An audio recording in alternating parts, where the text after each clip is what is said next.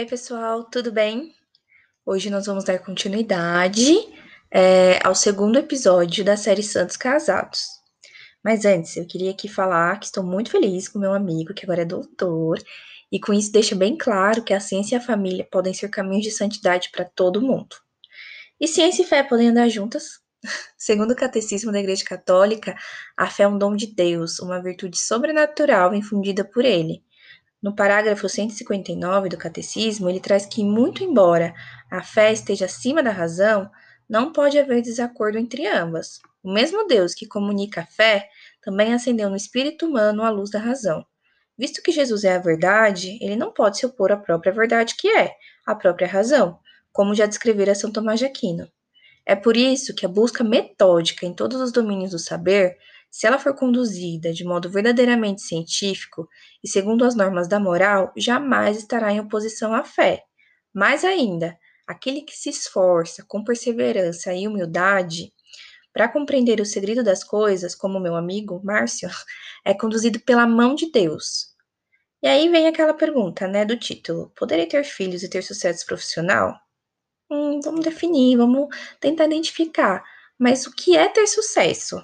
Por que, que eu desejo isso? Viva a humildade ou deixo a vaidade reinar na minha vida acadêmica, profissional e familiar? Qual o meu estado de vida e a minha vocação social? O que a igreja fala sobre isso? No parágrafo 2373 do Catecismo da Igreja Católica, a Sagrada Escritura e a prática tradicional da igreja veem nas famílias numerosas um sinal da bênção divina e da generosidade dos pais e aí entra aquela questão, né, muito falada sobre o ato sexual, né, conjugal, é, tendo por objetivo a união e a procriação. Já no, no parágrafo 2207, a família é a célula originária da vida social. O filho não é uma dívida, é uma dádiva. O dom mais excelente do matrimônio é a pessoa humana. O filho não pode ser considerado como propriedade. Só o filho é que possui verdadeiros direitos o de ser fruto do ato do amor conjugal e também o de ser respeitado como pessoa desde o momento da sua concepção. E seus pais, vivendo em sociedade e reservados seus direitos de constituição familiar, devem, por meio do trabalho, garantir o pão diário e podem contribuir para o progresso contínuo das ciências e da técnica, e, sobretudo, para, um incessante, é, para a incessante elevação cultural e moral da sociedade. Em relação às mulheres, né, em muitas sociedades, elas trabalham em quase todos os setores da vida. Convém que elas possam desempenhar plenamente as suas funções, sem exclusão dos empregos para que tenham capacidade, como também sem faltar ao respeito pelas suas aspirações familiares e, e pelo papel específico que lhes cabe no contribuir para o bem comum da sociedade juntamente com o homem, conforme a Carta né, sobre Trabalho de São João Paulo II, ou seja, o trabalho nos possibilita participar da criação do Senhor, contanto que isso não nos impeça de viver a vocação matrimonial, a maternidade e a paternidade para o qual fomos criados, se essa de fato for a sua vocação. Assim, os homens e as mulheres, ao ganharem é, o seu sustento para suas famílias, exercem as suas atividades de maneira a bem servir a sociedade. Considerem o seu trabalho um prolongamento da obra do Criador, um serviço a seus irmãos e também uma contribuição pessoal para a realização do plano providencial de Deus na história.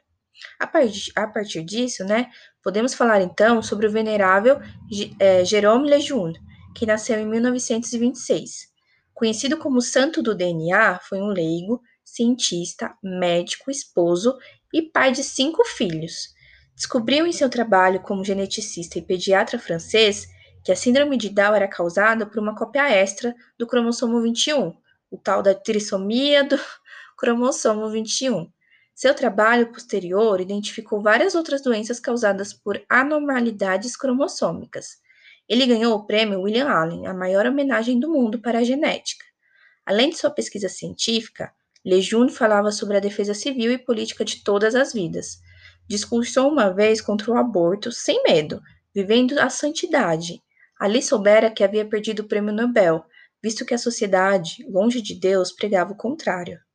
Foi professor de genética na Faculdade de Medicina de Paris, doutor honoris causa da Universidade de Navarra, Buenos Aires e na Alemanha, membro da Academia Francesa e da Academia Real da Suécia de Medicina, disse uma vez: Não quero repetir o óbvio, mas na verdade a vida começa na fecundação. Quando os 23 cromossomos masculinos se encontram com os 23 cromossomos femininos, todos os dados genéticos que definem o novo ser humano já estão ali presentes.